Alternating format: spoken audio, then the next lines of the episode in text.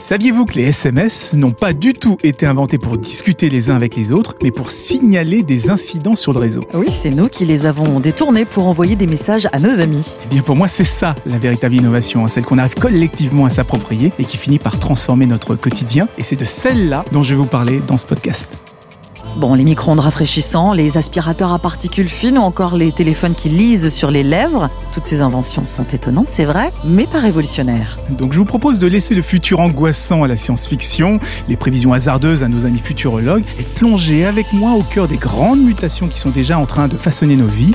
Je vais vous raconter comment notre habitat va devenir modulaire et évolutif, comment l'intelligence artificielle influence nos goûts, comment l'eau redevient une énergie primordiale. Et moi, je prolonge la réflexion en partant à la découverte d'une solution innovante et je vous fais rencontrer les personnes qui l'ont imaginé. Je suis Alice Mbida. Et moi, je suis Ambline Roche. Le podcast s'appelle Avant demain parce que c'est aujourd'hui que tout commence.